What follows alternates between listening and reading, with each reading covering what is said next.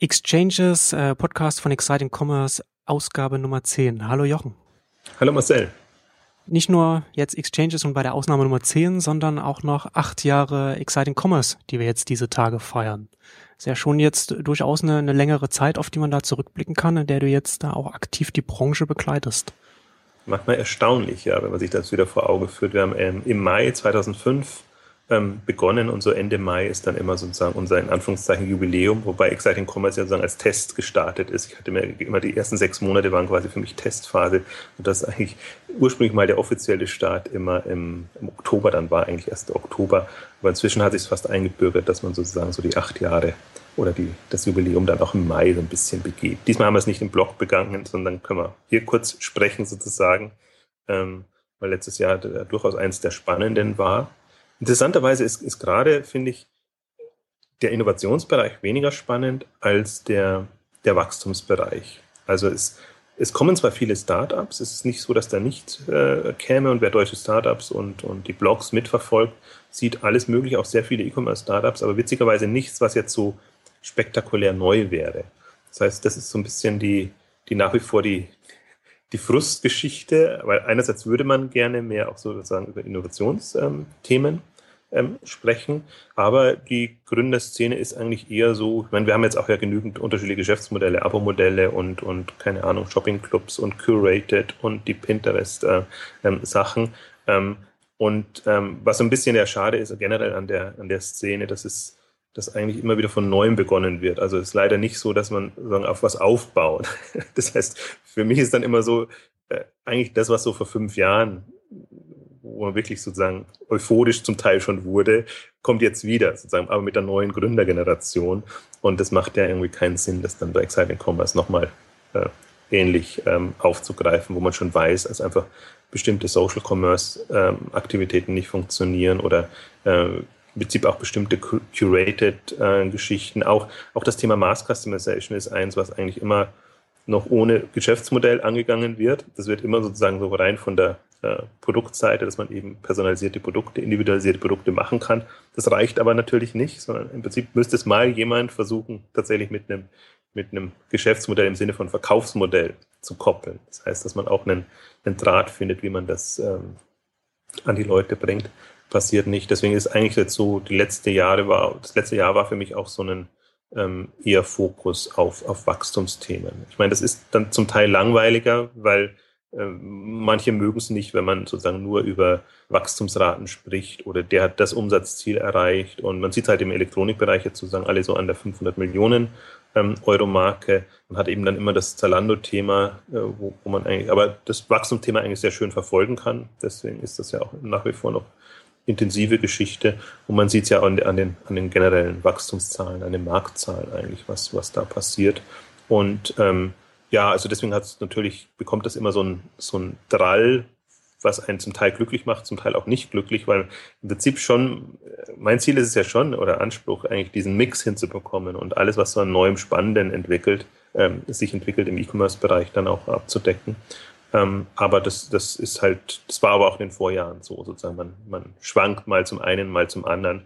Es gab halt dann so sehr schön in den 2008 äh, einfach diese, diese Shopping-Club-Welle und wo man da sehr viel schreiben konnte.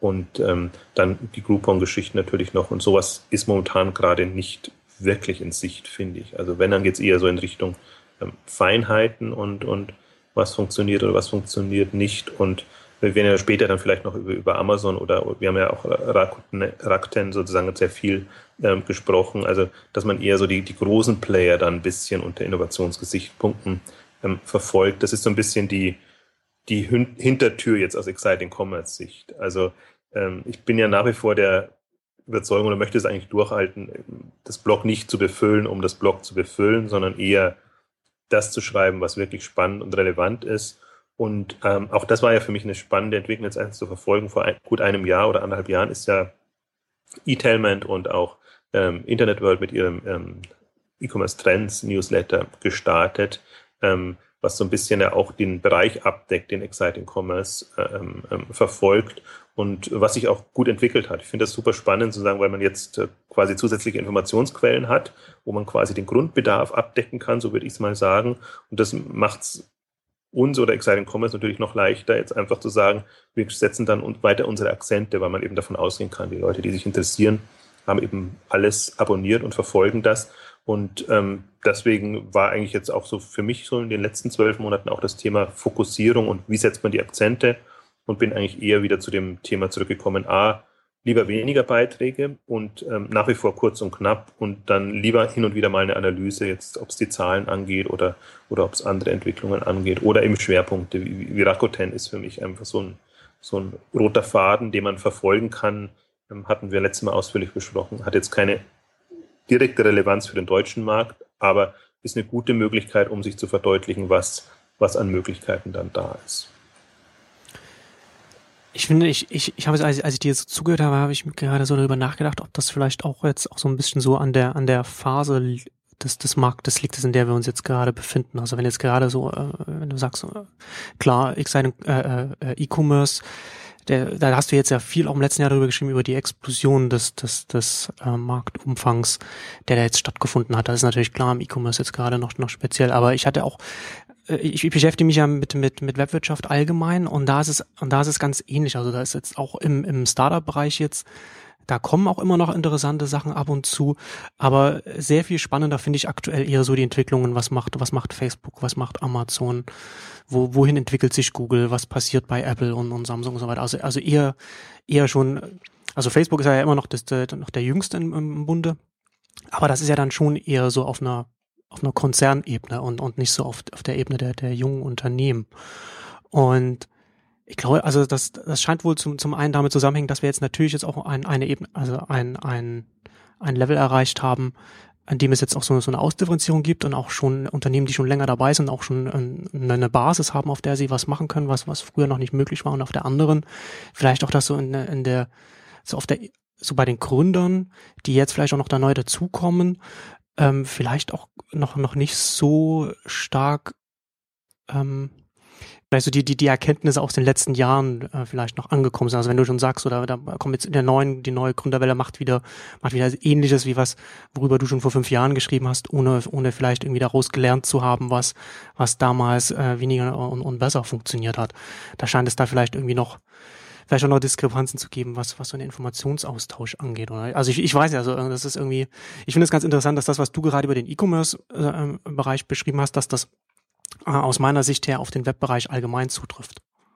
Also man kann es natürlich positiv sehen und ähm, ich meine, der Markt ist jetzt bereit, also der Markt im Sinne von die, die Menschen, äh, die, die, die Kunden jetzt im E-Commerce sind bereit. Und insofern kann man das, finde ich, mit, mit Quick Wins oder einfachen Konzepten ähm, aufgreifen und, und ähm, das ist legitim, finde ich, einerseits sozusagen. Also eben genau mit dieser explosionsartigen Entwicklung ähm, kann man super machen und ist auch ein, ein Teil dieser E-Commerce-Welt oder Handelswelt oder jetzt aus deiner Sicht Webwirtschaftswelt sozusagen, ähm, ist halt dann, tendenziell geht es halt natürlich dann in die Richtung 1-0er-Konzepte zu haben, die jetzt super funktionieren und super skalieren. Und ähm, das ist so ein bisschen die Gefahr, dass man dann eben ja. diese 1-0er-Welt festhängt und dann von der Monetarisierung bis von der Nutzeransprache. Für mich ist so, dass das TV-Werbung ist, ist für mich auch so ein Kennzeichen da. Das sind halt massenmarktgetriebene Konzepte, die man auch ganz gut mit, mit der medialen Wucht sozusagen dann pushen kann. Und da ist, ist sicherlich Zalando sozusagen eins der, der Vorzeigebeispiele in dem Bereich. Ähm, was aber natürlich die Gefahr birgt, dass man am falschen Fuß äh, getroffen wird, wenn tatsächlich jetzt jemand kommt, der ähm, zwei Nuller-Konzepte, also im Sinne von vernetzte Konzepte äh, ähm, bringt, die einfach, hatten wir auch hin und wieder schon besprochen, sozusagen durch die Netzwerkeffekte und diese Dynamiken, ähm, die dann sozusagen exponentielle Entwicklungen ermöglichen, einfach sehr schnell da sind und man kaum reagieren kann.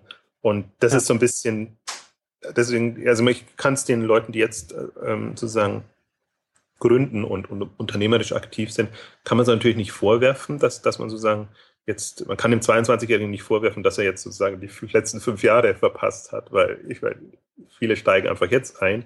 Ähm, das ist nur in der Szene noch nicht so wirklich, da ist noch keine Lösung gefunden, sozusagen, wie man von den Erfahrungen profitiert und, und da sozusagen implizit mitwachsen kann. Also natürlich die, die jetzt das zweite, dritte, vierte Mal gründen, die haben es leichter, ähm, die sind aber natürlich dann immer wieder anders geprägt. Also das im Prinzip, das ist so ein, so ein Henne-Ei-Problem. Wir brauchen ja die, die neu denken und, und andere Konzepte bringen.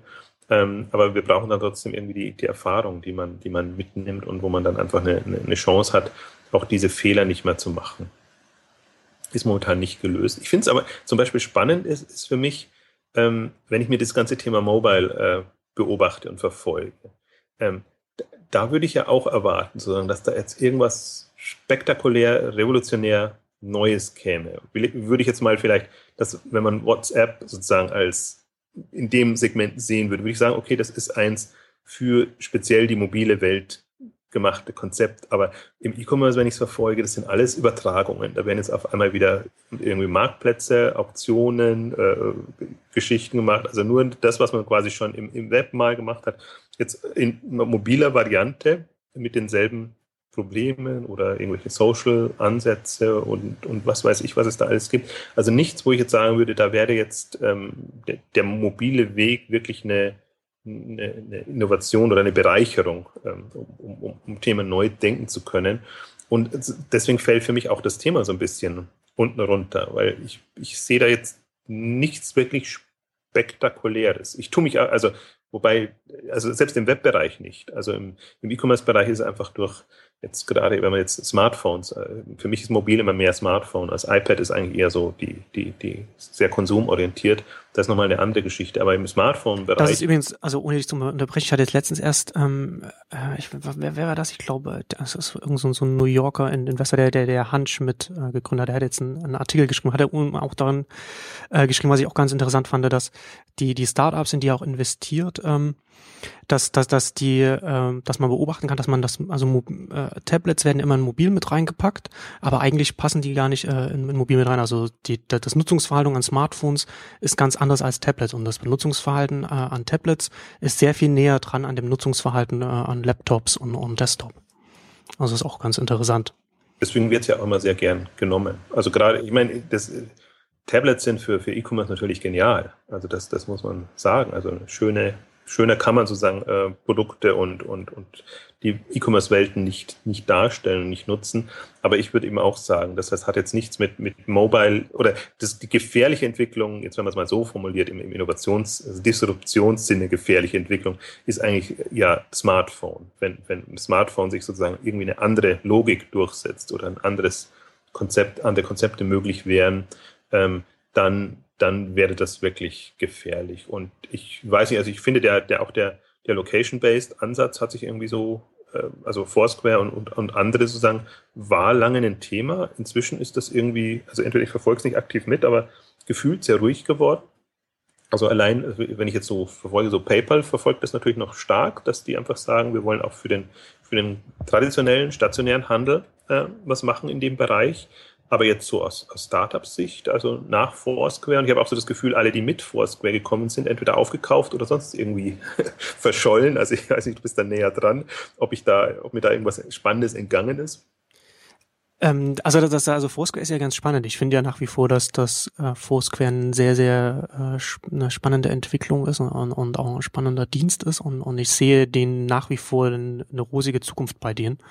Das Problem ist ganz einfach, liegt ja an, liegt an dem Bereich ähm, Location-based, also ortsbasierte Dienste müssen immer wieder, also müssen müssen in jeder Region, in jedem Ort, in dem sie sind, müssen sie wieder, äh, müssen sie von null anfangen, also nicht ganz von null, aber äh, mehr oder weniger von null anfangen und da die kritische Masse erreichen. Während du, wenn du jetzt einfach nur webbasiert bist und, und das nicht auf den Ort bezogen ist, dann hast du halt, wenn, wenn, wenn du die Masse hast, dann hast du die Masse, ja. Also da, sind die Netzwerkeffekte äh, funktionieren da ganz anders. Und das führt natürlich dazu, dass so ein Dienst, der auf so äh, der ortsbasiert arbeitet, sehr viel langsamer äh, wächst als, als ein anderer Dienst, der, der global oder, oder vielleicht auch landesweit irgendwie auf Netzwerkeffekte setzen kann. Und da ist es, da wird es natürlich, wird es dann ruhig, weil du dann natürlich dann die Kennzahlen, die du dann vielleicht veröffentlichen kannst, die begeistern dann den, den, den gemeinen Tech-Blogger jetzt nicht so sehr wie, wie von anderen Diensten. Und das bringt mich auch wieder zu einem anderen Punkt, den ich auch ganz interessant finde, was, was ich, was ich zunehmend beobachte, auch weil du vorhin WhatsApp angesprochen hattest.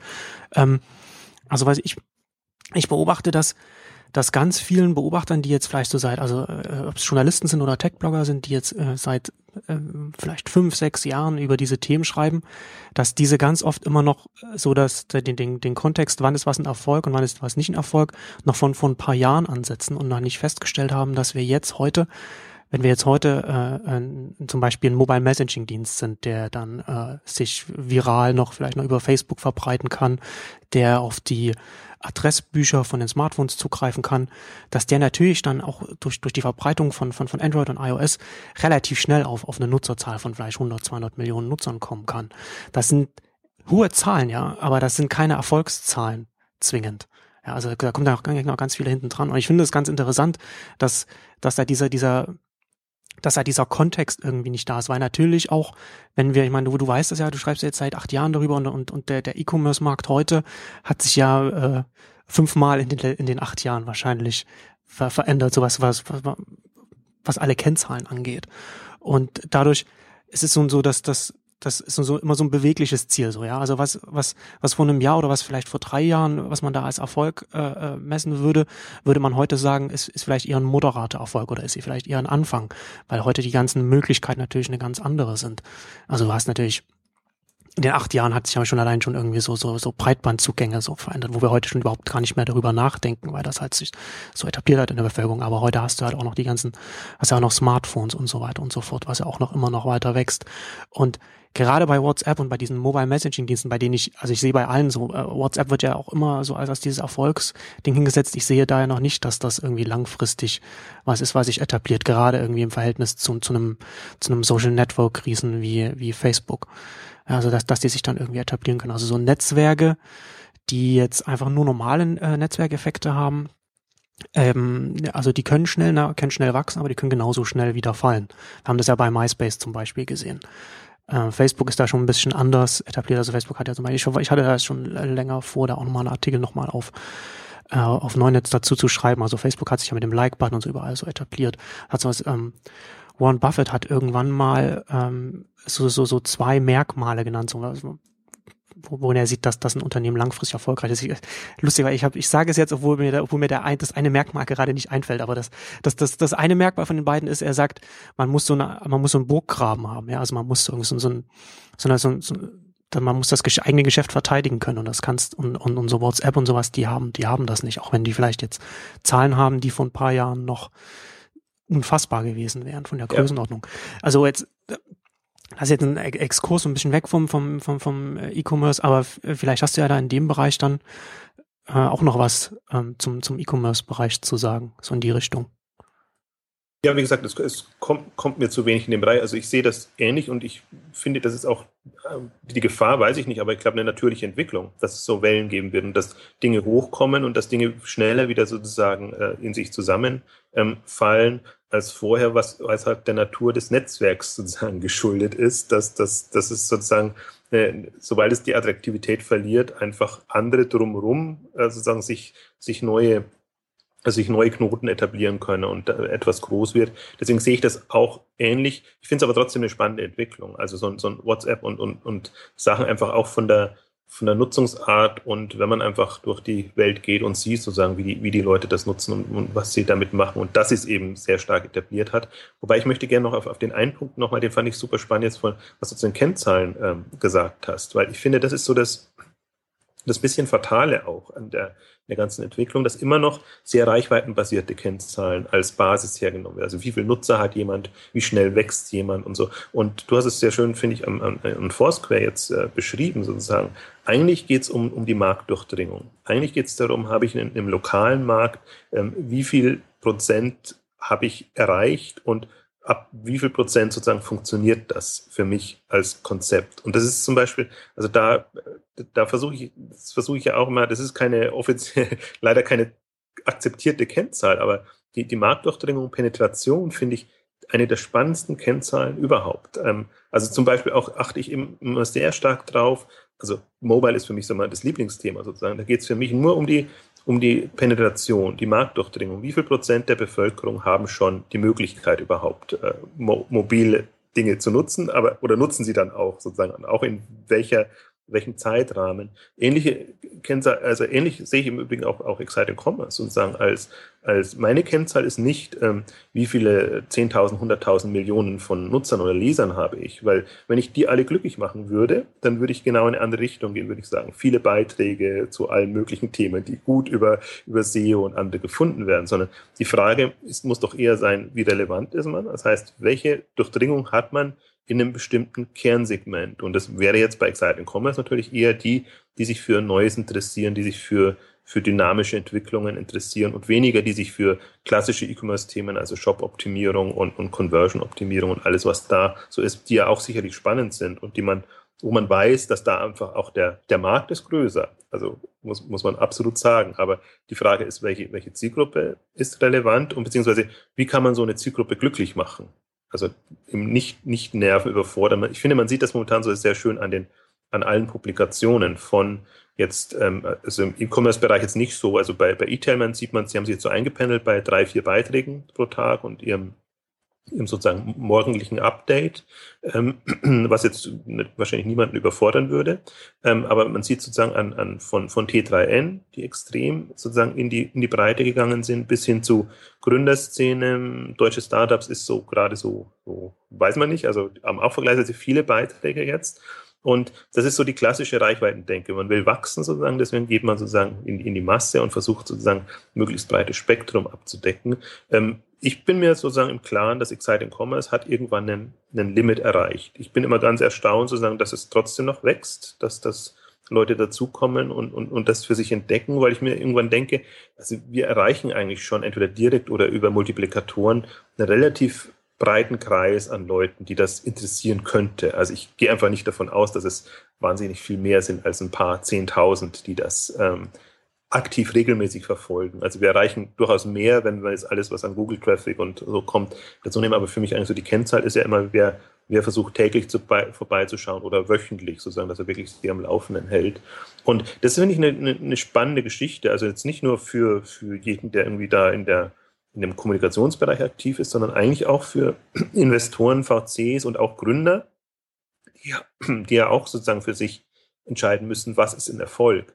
Und ich finde halt, ein Erfolg ist, wenn ich, wenn ich in meiner Zielgruppe sozusagen eine möglichst hohe Relevanz erreicht habe. Und die habe ich eigentlich nicht durch Masse, sondern die habe ich sozusagen durch, durch, durch Marktdurchdringung, äh, Penetration. Und wenn ich dabei, sage ich mal, 70, 80, 90 Prozent äh, bin, dann ist es mir eigentlich auch egal, was, was, ob es Konkurrenz gibt oder ob jemand äh, anderes da ist, sondern das sage ich einfach, diese Relevanz möchte ich beibehalten und, und, und da kann ich ja, habe ich ja dann die Kennzahlen und weiß ja sozusagen, ob sich das sozusagen im Rahmen entwickelt. Wenn es dann sozusagen einen, einen, äh, einen Einbruch gibt, dann merke ich, okay, jetzt habe ich irgendwas falsch gemacht vom Konzept her.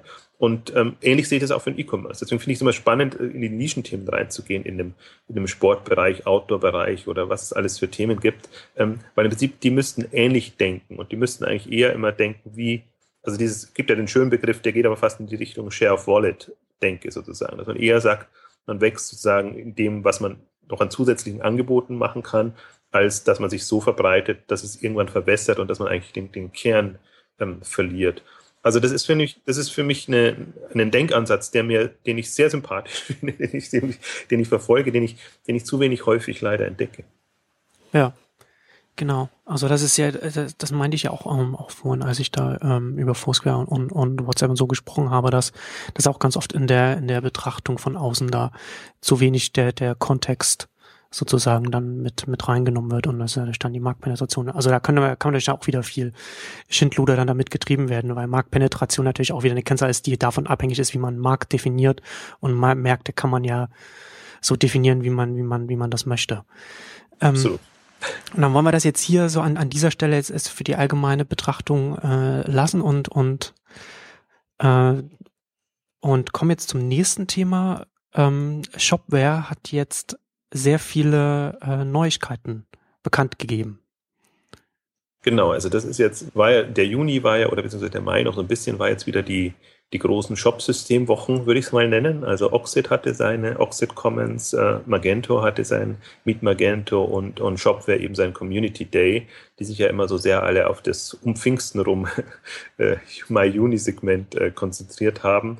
Und äh, bisschen, also ich finde momentan am spannendsten Shopware, weil, weil die, ähm, also das ist immer schwierig, wenn man das so sagt, weil man dann, weil es immer so klingt, als ob man die anderen, den anderen keine Chance gibt gerade. Aber die, die, die Frage ist ja immer unter Innovationsgesichtspunkt sozusagen. Wer, wer, wer, wer denkt da momentan am weitesten oder wer kommt einfach mit, mit äh, spannenden Sachen auf den Markt? Und da sind doch Oxid und Magento gut, aber eher traditionell unterwegs, die also die klassischen Märkte jetzt für sich abdecken und, und da vorangehen, wo hingegen Shopware jetzt so ein paar neue Initiativen, auch lange in, angekündigte Initiativen ähm, ähm, präsentiert hat. Also Bepado ist sozusagen ihr, ihr Händlernetzwerk, also Händler-Community oder wie man es auch nennen will, ähm, was sie starten wollen. Das ist ja immer so ein Thema.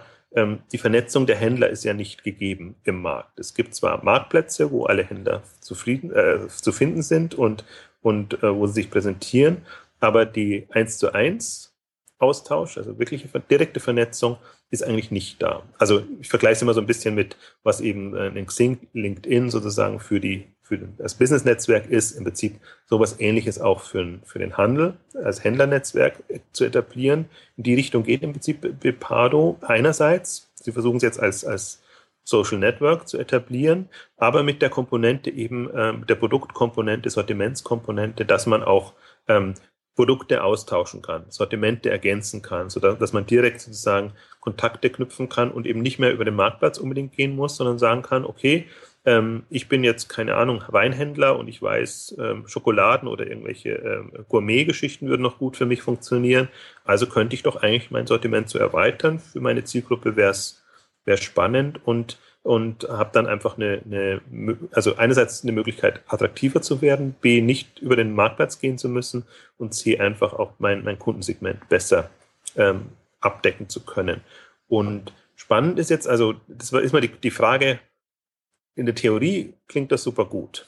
Aber man weiß, bei Netzwerken sozusagen, äh, die zu etablieren, ist gar nicht so einfach. Und deswegen die spannendste Information eigentlich für mich war jetzt in dem Kontext, ähm, dass das Shopware Libri gewonnen hat als äh, quasi Bücherdienst, den man, also Bücher sind ja immer so ein universell einsetzbares ähm, äh, Sortiment. Im Prinzip mhm. jeder Händler kann sozusagen zu seinem Spezialbereich noch Bücher dazu nehmen und er würde es wahrscheinlich selber nicht machen, weil die Bücherwelt ja durchaus eine andere ist. Die hat ein paar schöne Vorteile, dass einfach die, der, der, der Buchpreis fest ist. Also das heißt, man, man, man kann da nicht rumschokolieren und, und muss da eigentlich nichts machen. Aber es gibt eben eine, eine spezielle Liefersituation und Libre ist ja einer der größten ähm, Bücherlieferanten in, in dem Bereich.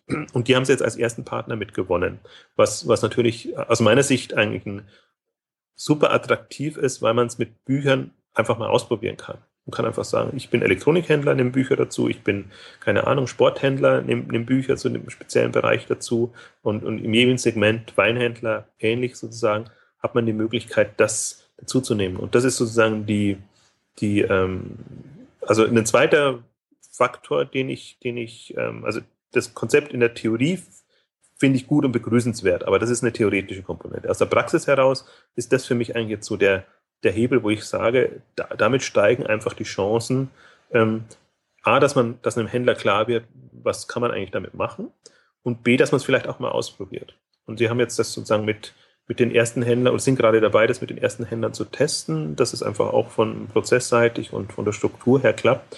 Und das haben sie jetzt sozusagen auch, auch der Öffentlichkeit vorgestellt und das ist wirklich ein neuartiger Ansatz. Es ist interessant gerade, es gibt mehrere Ansätze, die versuchen, das prozessseitig abzubilden. Also zum Beispiel The Bakery oder, oder, oder, oder, oder andere sozusagen, die, die schon ermöglichen, fremde Sortimente dazuzunehmen oder Dropshipment äh, sozusagen als, als, äh, äh, als Option anzubieten. Ähm, das das gibt es auf, auf technologischer Seite. Und, und Händler, die da so weit sind, oder es gibt eben auch so, im Prinzip ja auch, auch TradeByte und andere, die die ähm, Marktplätze ermöglichen. Also dass man sich sozusagen zusätzlich in den Marktplatz aufbauen kann, wo man dann einzelne Händler andockt. Also, also auf, auf Schnittstellenseite und technologischer Seite gibt es da gerade viele Optionen und das ist so ein wirklich eigentlich ganz dynamisch entwickelndes Marktsegment, was ich super spannend finde, weil es einfach, wie gesagt, mir geht es darum, eine, es ist eine, eine Alternative zu dem ähm, Marktplatzmodell, wo natürlich ganz klar der Händler im, in der schwächeren Position ist gibt es hier einfach eine, eine, eine, Option, wo man quasi untereinander aushandelt, dann, wie man auch dann ähm, mit, mit den entsprechenden Provisionen oder ähm, den Produktverkäufen verfährt. Und ähm, das ist sozusagen, Bepado ist jetzt das, die erste ähm, Möglichkeit, wo man das auch, äh, wie soll ich sagen, wo das auch konzeptionell händlerseitig symbolisiert wird, worum es eigentlich geht. Und ähm, ähm, das ist halt jetzt die Frage, wie, wie das ausgebaut wird, in welche Richtung man geht. Ich kann mir das halt richtig schön als Händlernetzwerk vorstellen, wo man dann auch sich äh, verknüpft und untereinander austauscht. Genau, also da steht jetzt hier dann sozusagen erst einmal auch also nicht die Kommunikation im Vordergrund, aber die ist äh, konkret mit mit drin, also nicht so wie wie was was du schon sagtest, wo die Schnittstellen, wo, wo sozusagen aber in anderen Angeboten dann erst einmal nur die technologische Basis, also nur in Anführungszeichen die technologische Basis bereitgestellt wird und hier jetzt sozusagen auch so die Kommunikationsprozesse äh, oder zumindest die die Anbahnung der Kommunikation konkret mit, mit drin ist im Angebot. Also man hat halt sowohl die Möglichkeit, jetzt erstmal zu gucken, welche Händler sind spannend für mich und dann Kontakt aufzunehmen als auch in die Sortimente reinzugucken und zu sagen, welche Sortimente, Kategorien sozusagen fände ich spannend und vielleicht, was wäre dann sozusagen mein, mein Händler als Partner, den ich entsprechend mal ansprechen kann. Also eine, ohne, ohne jetzt, es gab natürlich auch bisher schon Möglichkeiten. Klar, das sind alle Händler auch bei Xing und, und irgendwo anders zu finden oder kann man anderweitig Kontakt aufnehmen. Aber das ist halt eine, eine, eine sehr spezifische Herangehensweise. Ja. Ich bin mal gespannt. Die Frage ist ja immer, wann ist der Markt reif für sowas? Wann sind auch die Händler ähm, offen dafür. Ich habe so ein bisschen die Hoffnung, dass es in den nächsten äh, ein, zwei, drei, vier, fünf Jahren soweit ist, weil ich, was für mich so ein Indiz ist, einfach die, die, die, die Flut an Marktplätzen, die entsteht. Also von ja, den klassischen Händlern so und so, äh, durch Amazon getrieben, aber eben auch ein Zalando, jetzt ein, ein Garten XXL von Plus.de, die in die Richtung gehen, ähm, in allen möglichen Bereichen sozusagen, ist das immer so der nächste Wachstumsschritt, ich mache einen Marktplatz und, und sozusagen erweitere dadurch das Sortiment. Und ähm, das ist halt, ist ja quasi Vernetzung auf eine andere Art und Weise, ein bisschen durch die Hintertür. Und die Frage ist jetzt eher, wie, wie bekommt man das in den Markt? Und das Spannende an Shopware ist ja auch, man unterschätzt das, wie viele Händler die schon haben. Also die sind ja sozusagen, kommen aus dem sehr kleinen äh, Bereich, haben sich jetzt eigentlich eher gemausert in Richtung äh, solides Shopsystem sozusagen auch für für größere Händler und, und haben eben hunderte von Händlern und, und eigentlich auch Agenturen, die sie da schon eigentlich motivieren und aktivieren können. Und die Frage ist einfach jetzt, wie bekommen sie das hin? Wobei dazu gesagt werden soll, es ist nicht, es ist, deswegen heißt es auch Bepado, sondern es ist kein Shopware-System. Das heißt, man muss, kann nicht nur mit Shopware-Shops sich, Shops sich da andocken, und genauso Magento und, und, und Oxid und andere auch, die man, die man da anbinden kann. Also das ist bewusst keine Plattform, die jetzt da, das würde auch keinen Sinn machen, sozusagen nur ein ein Shop-System ja. bevorzugt. Ich glaube, so, das liegt auch so, ihre Natur habe ich auch nicht so verstanden, dass sie die Weltherrschaft wollen, in dem Sinne aus, aus Ahaus Schöppingen heraus, sondern dass, dass sie ähm, eher sehen, ähm, es, es gibt da einfach eine, eine Chance auch, ähm, also die, was, was mir an, an Shopware sehr sympathisch ist, ist, dass die aus, einer, einer, aus einem Service-Gedanken herauskommen. Dass sie sehr genau wissen, was sie, was sie sein wollen, was sie machen wollen und sie sind auch groß geworden äh, durch, durch Module und, und, und Zusatzsoft, also Zusatzmodule, die man kaufen konnte, musste, sollte, ähm, wenn man sich erweitern wollte. Also sie haben, haben immer eine günstige Basis-Einstiegslösung gehabt und dann, und das ist, glaube ich, so eine Service-Denke, die da von Grund auf da ist. Und, und so ist auch die Herangehensweise jetzt an diese ähm, neuen anderen Themen. Und ähm, ja, dadurch wird es halt super spannend. Also Shopware ist ohnehin einer derjenigen, die, die äh, einen erstaunlichen Aufschwung in der Szene genommen haben, also wo eigentlich jetzt die, die immer dabei sind jetzt mit in, in den Evaluationsphasen ähm, und die sich da auch eine, äh, also über Nachfrage gerade nicht äh, äh, beklagen können. Umso erstaunlicher ist, dass sie jetzt so ein Thema noch angegangen sind. Also ich hatte fast schon gedacht, das ist jetzt schon ein, zwei Jahre angekündigt gewesen, dass das vielleicht so wieder äh, versickert weil es einfach andere Prioritäten gibt. Aber die haben tatsächlich das letzte Jahr jetzt genutzt, um das ähm, voranzutreiben. Und ich weiß jetzt nicht genau, wann der, wann der offizielle Start ist. Also jetzt geht es auf jeden Fall dann in die, in die Beta-Phasen sozusagen. Und wenn, wenn das dann im, im Herbst oder wann auch immer kommt, sozusagen, dann kann man tatsächlich mal sehen, ähm, was da entsteht. Und ist das dann, ist das dann ein Angebot, ähm, das jetzt erst einmal komplett kostenlos für die Händler ist und wo sie, wo jetzt dann äh, Shopware dann hofft, dass über die Shopware-Anbindung dann da wiederum äh, äh, sie da es verdienen oder oder gibt es da irgendwie Ansätze, wie sie damit verdienen wollen oder ist das jetzt eher so ein anfänglich erstmal ein, Projekt, das sie jetzt äh, äh betreiben, ohne dass da jetzt konkret jetzt sie was damit verdienen wollen oder wie ist das an, wie ist das aufgesetzt? Also im ersten Schritt ist es zumindest sehr beschränkt. Ähm, wenn ich das recht in Erinnerung habe, dann müsste ich jetzt gerade nochmal tatsächlich mich rückversichern, aber haben Sie äh, ein Provisionsmodell drinnen? Ähm, bei, also das ist natürlich die Option, die Sie haben, sozusagen, was, was an, an Umsatz oder Kontakten da generiert wird. Ähm, da, da kann man sich im Prinzip dazwischen setzen und kann und könnte das machen. Ich habe jetzt nicht mehr genau den, den Rahmen drin, äh, den sie haben. Also es gibt da unterschiedliche, also zum Beispiel ähm, The Bakery verlangt irgendwie äh, ähm, ähm, äh, pro Transaktion, also einen, einen, einen, einen Preis sozusagen. Andere gehen auf, auf Umsatzbasis, Provision. Gibt es ganz, ganz unterschiedliche Modelle. Ich, wenn ich das richtig im Kopf habe, hat, hat ähm, Shopware da ein provisionsbasiertes Modell. Aber ich bin mal gespannt. Ich glaube, es braucht sozusagen eine, Phase, wo das äh, ähm, kostenfrei zu testen ist, weil das einfach den Anreiz erhöht.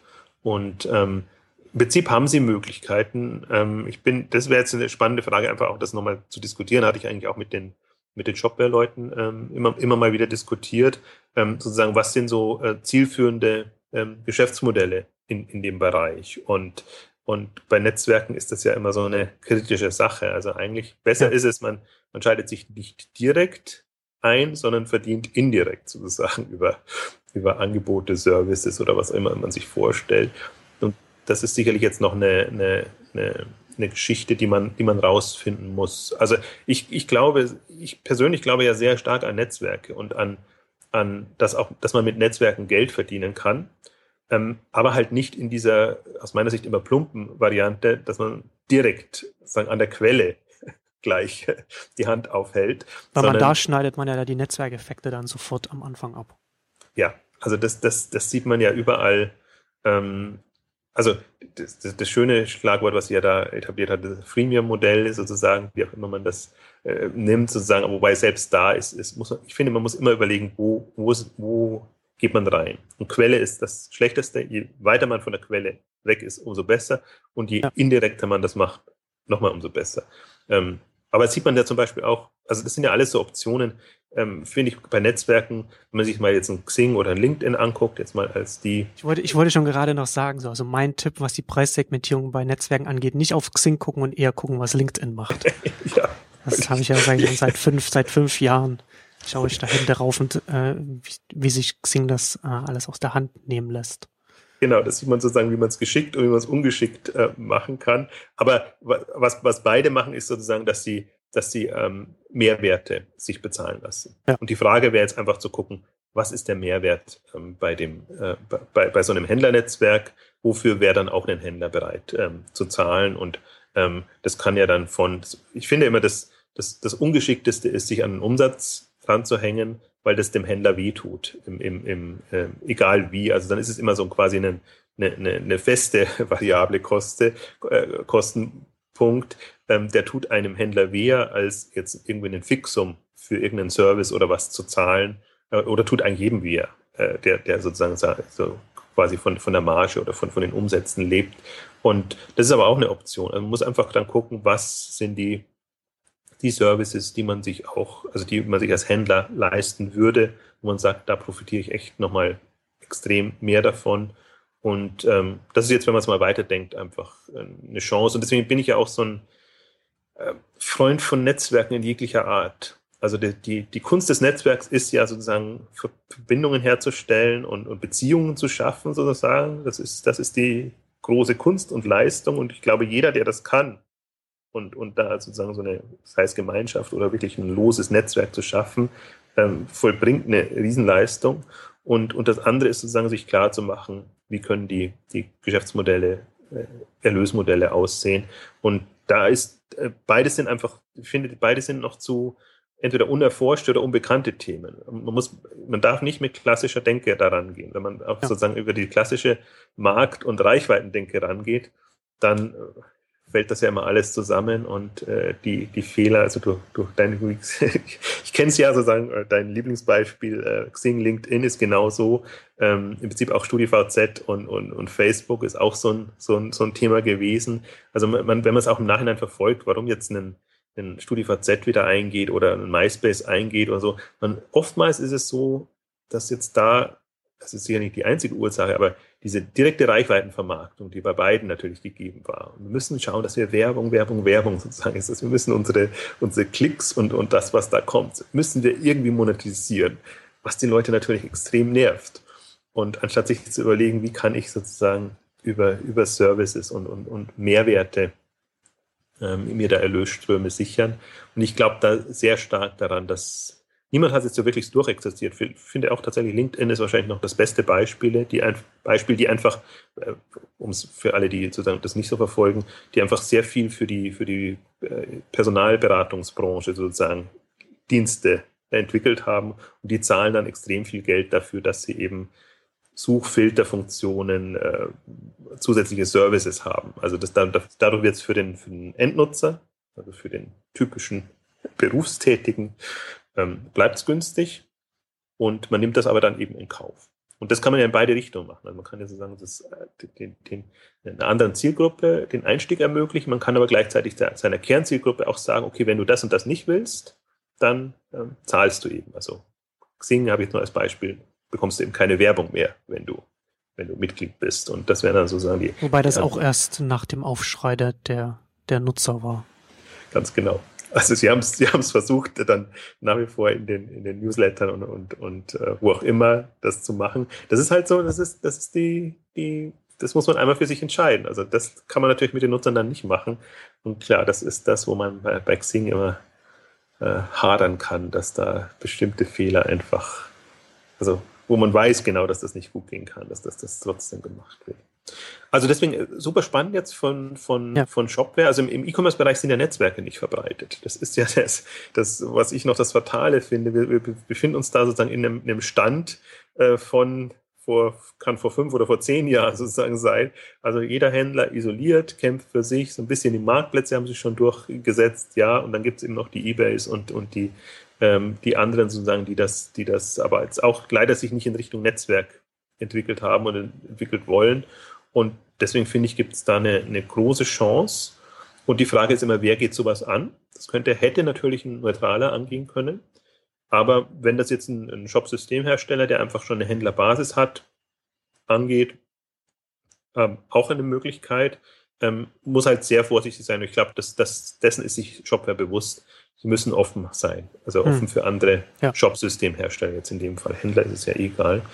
Also es ist ähm, super spannend. Und eine zweite Geschichte, was, was Shopware jetzt noch ähm, bekannt gegeben hat, was auch so zeigt, dass sie sehr auf einem also strategisch auf einem aufsteigenden äh, Weg sind, beziehungsweise nicht nur Shopware, sondern auch, auch Plenty Markets. Sie haben eine Kooperation jetzt bekannt gegeben, dass sie, dass sie enger kooperieren werden wollen, sozusagen. Also im Prinzip Plenty Markets ist ja so, hat sich sehr einen guten Ruf eigentlich ähm, erarbeitet und ähm, ähm, hat auch jetzt eine, eine, eine sehr zugkräftige Händlerkonferenz immer am Anfang des Jahres, äh, der Plenty Markets Händlertag, was sie früher was User-Treffen treffen sozusagen und im Zuge der Professionalisierung sagen ähm, Händler ähm, Konferenz, wo wirklich immer erstaunlich viele Händler sind. Und mir ist erst mit der Zeit auch klar geworden, warum die so populär sind. Einmal über die, die Marktplatzanbindung, die sie anbieten, also dass sie eben von, von eBay, Amazon, wie sie alle heißen, sozusagen die Händler, also die Produkte da einschleusen können, relativ unaufwendig. Und das Zweite, was ich mal ein bisschen übersehen habe, ist die Warenwirtschaft, die sie anbieten. Also Plenty Markets wird eigentlich von den Händlern gern genommen, die keine Warenwirtschaft haben oder diese, diese Kombination Shopsystem und Warenwirtschaft äh, nicht hinbekommen. Weil das reguläre Shopsystem hat ja in dem Sinne keine Warenwirtschaft, wo man dann auch die, die Abrechnung und alles machen kann. Und ähm, Plenty Markets hat sich dann eben sozusagen, ist, ist da stark Markt oder wird das stark wahrgenommen. Ähm, was, was man schon als Klagen gehört hat, auch auf, auf deren Veranstaltung, ist, dass die Shop, das Shop-System natürlich sehr standardisiert ist. Das heißt, die Händler, gerade wenn sie wachsen, haben dann nicht sehr große Möglichkeiten, das anzupassen und da ähm, sozusagen äh, sich, sich weiterzuentwickeln. Und gerade vor dem Hintergrund ist die Kombination sehr spannend. Shopware sieht sich als reiner Shop-Systemhersteller mit eben sozusagen den, den anderen äh, Modulen und, und wie gesagt das Händlernetzwerk jetzt. Und ähm, diese, wenn, wenn und, und das ist jetzt sozusagen die, die, die eine, eine sehr geschickte Kombination, quasi Plenty Market, Shop-System, Shopware ist das System der Wahl für, für Plenty Markets äh, äh, Händler, die einfach weitergehen wollen und Shopware unterstützt sozusagen Plenty Markets in dem Sinn. dann haben sie auch die, die ähm, ähm, Warenwirtschaft abgedeckt. Und das ist für mich spannend, weil es so von den, also es gibt ja im E-Commerce gibt so die zwei Welten, so die etablierte, große Hybris, Intershop, meinetwegen noch Demandware-Welt. Und dann gibt es sozusagen diese aufstrebende Welt, auch so seit 2008 jetzt äh, mit, mit der Magento-Welle ähm, gestartet. Magento Oxid, die gibt es schon ein bisschen länger, fallen jetzt ihr Zehnjähriges, aber haben sich dann so ein bisschen umorientiert. Und, und Shopware, die es eigentlich auch schon länger gibt und die auch sozusagen im Zuge der Magento-Welle mit Open-Source-Version und, und, und all den ähm, Geschichten, die da in Gang kommen sind, groß geworden sind. Und die sind jetzt quasi die, die eigentlich die für mich gefühlt rührigeren sind aus der Marktsicht heraus. Weil die sozusagen ähm, natürlich jetzt das Händlersegment abdecken, das für die anderen nicht so lukrativ ist. Das sind wir eigentlich wieder fast bei unserem Disruptionsthema sozusagen. Im Prinzip die, die unlukrativen Händler, die, die eigentlich noch, die noch klein sind, die sich nichts leisten können sozusagen, aber die trotzdem ähm, sehr engagiert sind und einfach den E-Commerce für sich entdecken und sozusagen ähm, sehr aufstrebend sind. Und die Dienstleister da drumherum entwickeln sich gerade mit. Also die einen entwickeln sich mit, andere haben den Ehrgeiz, einfach in, die, in dieses große Segment, also Enterprise-Segment von sich aus einzusteigen. Ich finde aber spannender eigentlich oder gefährlicher jetzt für, für, die, für den etablierten Markt wahrscheinlich das, was so jetzt in diesem, in diesem ähm, kleinen, mittleren Händlersegment passiert. Und was ja in den letzten Jahren passiert ist, ist, interessanterweise, dass auch große Händler dann plötzlich auf Magento setzen, auf, auf Oxid und auf Shopware. Also es ist ganz erstaunlich, was die für Anfragen bekommen oder teilweise jetzt auch Referenzen haben in dem Bereich, wo man vor ein paar Jahren noch gesagt hat, niemals würde ein, ein größerer Händler auf, auf eine Shopware setzen und, und, und das nutzen. Und vor dem Hintergrund ist es auch strategisch einfach super spannend und ich finde gerade Shopware ist, ist, also man weiß nie, wie es ausgeht, aber die machen das, warum auch immer, sehr geschickt. Also es sind auch wahrscheinlich, die haben diese Mischung aus Bodenständigkeit und gehen das trotzdem strategisch an und, und hangeln sich da sozusagen Schritt für Schritt nach vorne. Sind, schaffen es irgendwie auch diese in der, in der Textszene sozusagen sich einen Namen zu machen und da voranzukommen, aber gleichzeitig sozusagen in der Händlerszene so das Interesse zu wecken, dass sie da am, am Radar sind. Und bei, bei den anderen, also man kennt ja mein, mein, ich hadere ja immer mit Magento, seit es von eBay übernommen wurde. Das ist nicht so, dass die jetzt keine Strategie hätten oder nicht gut vorankämen, aber man merkt einfach, dass, dass, der, dass sie Teil von eBay sind und dass das sozusagen ihre, ihre, also die Optionen einschränkt. Sie können einfach nicht mehr so frei agieren und sie haben ganz klar jetzt einfach ein, ein, ein anderes Händlerpublikum, das sie adressieren. Und also super spannend. Deswegen, das ist so die zweite Geschichte, die, die, ähm, die, die Kombination. Und für mich sind beide, Shopware und Plenty Market, sind wirklich super spannende Unter Unternehmen. Äh, also die, die ich auch witzigerweise bevor die Kooperation jetzt bekannt gegeben wurde, wo ich sage, das sind eigentlich so die, die man verfolgen sollte. Witzigerweise alle sehr bodenständig, also aus sich heraus finanziert, keine großen Investoren und nichts drinnen. Und bei einem wirklich schwierigen Geschäft, also muss man auch sagen, die haben, die sind extrem gewachsen, sagen auch von den Mitarbeiternzahlen, von den von den Leuten, die sie eingestellt haben. Interessanterweise, die sitzen ja alle, ähm, also Plenty Market sitzt in Kassel und, und äh, Shopware in, in Schöppingen, ähm, wo man jetzt nicht so die Entwickler hinbekommt oder wo jetzt auch nicht sozusagen der, äh, dass das so wahnsinnig äh, ähm, der, der Drang da ist oder so, so viele gute Leute findet, ähm, die, die halt Modelle für sich gefunden haben, wie sie aus sich herauswachsen, die Leute zum Teil selber ausbilden, heranziehen und, und sozusagen da einfach auch eine, eine Bindung aufbauen. Also nicht, gar, gar nicht das Berliner Modell oder das, was man sozusagen aus dem, aus dem Silicon Valley immer, immer propagiert. Und das macht es nochmal sympathisch. Also es macht auch andere sympathisch. Auch, auch, auch Oxid sitzt in Freiburg und, und äh, Magento ist ein bisschen ein, ein anderes Beispiel jetzt, aber äh, es, es, ich finde, es gibt viele, gerade in diesem Shop-System oder, oder äh, ähm, TradeByte sitzt in Ansbach. Also die, die sitzen alle irgendwo ähm, und, und machen da eigentlich spannende Dinge, ähm, die, glaube ich, den Markt weiterbringen. Und gerade auf dieser technologischen Systembasis passiert gerade viel. Also bin ich, bin ich jetzt mal sehr gespannt, ähm, wie das weitergeht. Man ich glaube, der Bereich hat immer so das Problem, er muss Händler finden, die offen dafür sind, was zu machen und Dinge auszuprobieren. Und das ist oftmals das Problem, aber dadurch, dass jetzt auch eine, eine, eine da hat es einen Vorteil, dass sozusagen viele Gründer und Startups jetzt auch in dem klassischen Online-Shop-Betreibermarkt einsteigen, weil die oftmals bereiter sind, Dinge auszuprobieren oder sagen, wir kommen ohnehin. Unser technisches Verständnis geht weiter als so ein klassischer Händler, der einfach sagt, geht mir weg damit, ich will sozusagen das online bringen, das ist mein Kanal und da will ich verkaufen. Und ich glaube, das, das befruchtet sich dann wieder, dass eben auch äh, die ganzen neuen Shops solche Lösungen dann durchaus auch äh, eine Chance geben. Ja, ist auf jeden Fall spannend. Also zum Ausklang würde ich mit dir gerne noch über, über den Online-Möbelmarkt sprechen. Da waren jetzt ja, hatten wir jetzt auch wieder ein paar Beiträge auf Exciting Commerce, also äh, World Stores ähm, bekommen nochmal 12 Millionen Euro. Ähm, Westwing hat 150 Millionen Dollar Umsatz im Jahr. Ich finde das also ist natürlich Wohnen, Möbeln, eine Einrichtung so ist natürlich mehr als irgendwie so die drei Meter Couch, die man da kauft, aber aber die gehört halt auch mit dazu. Und äh, also ich finde, ich finde es faszinierend, dass, dass, dass der Möbelmarkt da äh, sich wohl so gut entwickelt, weil ich das jetzt nicht irgendwie so gesehen hätte, dass das, dass das äh, ein Bereich ist, der, der so früh, was heißt früh, früh in Anführungszeichen, also mindestens ein Bereich, der, der im E-Commerce-Bereich sich so gut entwickelt. Also ich kann mich, ich erinnere mich daran, als wir das, als wir von vor, vor, vor zwei Jahren eine Couch gekauft haben, dass das wäre nicht über online gegangen. Also ich hätte eher gedacht, dass das ein Bereich ist, der, der dann erst richtig wächst, wenn, wenn, wenn dann mehr äh, so Befruchtung zwischen online und offline passiert, also was so Showrooms angeht oder vielleicht so Online-Händler, die dann mehr so über Filialen arbeiten oder wie auch immer. Also es ähm, ja ist ein äh, finde find ich finde ich sehr interessant also ich würde auch nicht sagen, dass es so wahnsinnig wächst und dass es so gut funktioniert, sondern die trommeln ja, gerade okay. am, am, meisten. So würde ich es eher sehen. Und jetzt ja. auch wenn die Westwing-Zahlen, das ist, das ist hochgerechneter Monatsumsatz, also die 175 Millionen, ähm, das muss man immer wieder berücksichtigen. Die sind 21 Monate alt und, und es, insofern ist das Level schon ähm, interessant, aber auch in zehn Märkten aktiv. Also man muss es immer relativieren. Ich glaube, die sind schon sehr dynamisch unterwegs und, und da tut sich viel und, und in diesem, das ist ja nicht klassischer Möbelmarkt, sondern es ist eher Einrichten Deko. Das ist ja, ja immer so das, das Und das, das ist ja dann eher das man, Naheliegendere, was, was man ja, beim E-Commerce also sehen würde.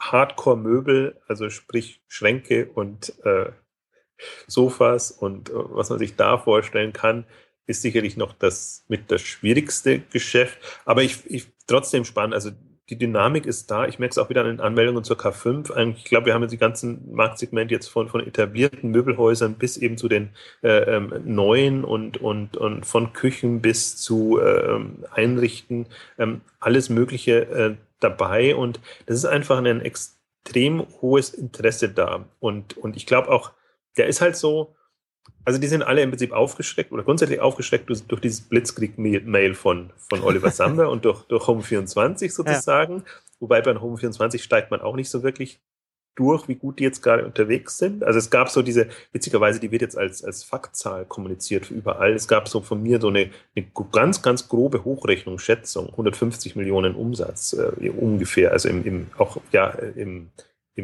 aufs Jahr hochgerechneten Umsatz, der, wo, wo, wo keinerlei, also das ist nicht so, dass das offiziell bekannt gegeben wurde. Das ist mal so eine, also wenn sie das erreichen würden, wären sie schon super unterwegs. Also man muss aber skeptisch sein, ob sie schon auf dem Level sind, weil die schon durchaus auch Rückschläge ähm, erlebt haben, aber jetzt sozusagen diese ganze Internationalisierungsthema angehen und dann ist man ja eigentlich, sollte man ja zumindest in dem eigenen Land schon so weit sein, dass man da auch irgendwie die Modelle übertragen kann.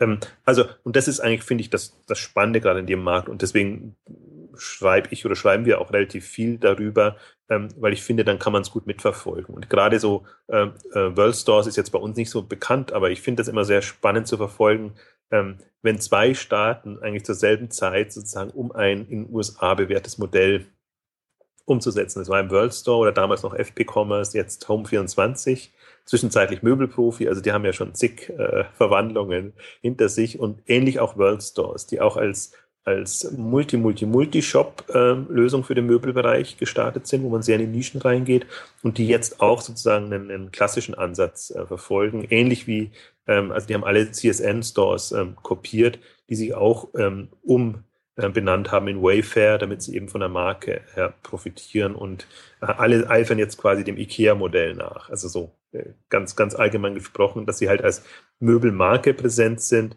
und dann davon profitieren. Kann man eigentlich nicht vergleichen, hatten wir auch schon mal äh, angesprochen.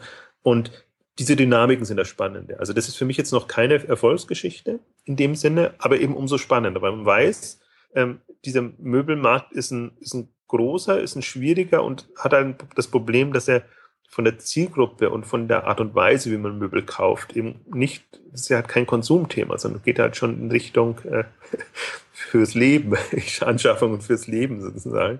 Und ähm, das ist ja noch nicht gelöst im, im Online-Handel. Und gerade die, wie ist der Entscheidungsprozess, ähm, ja, du hast es angedeutet, ist, ist ein Showroom äh, zielführend. Äh, Fashion for Home macht das jetzt, haben gerade in München auch noch entdeckt, haben sie jetzt einen. In Berlin hatten sie ja schon immer sehr zentral, ganz, ganz, also durchaus nicht 1A-Lage, aber durchaus ähm, Lage, wo man hinlaufen kann, wenn man sozusagen im, im Zentrum der Stadt unterwegs ist, in Berlin genauso wie, wie in München jetzt.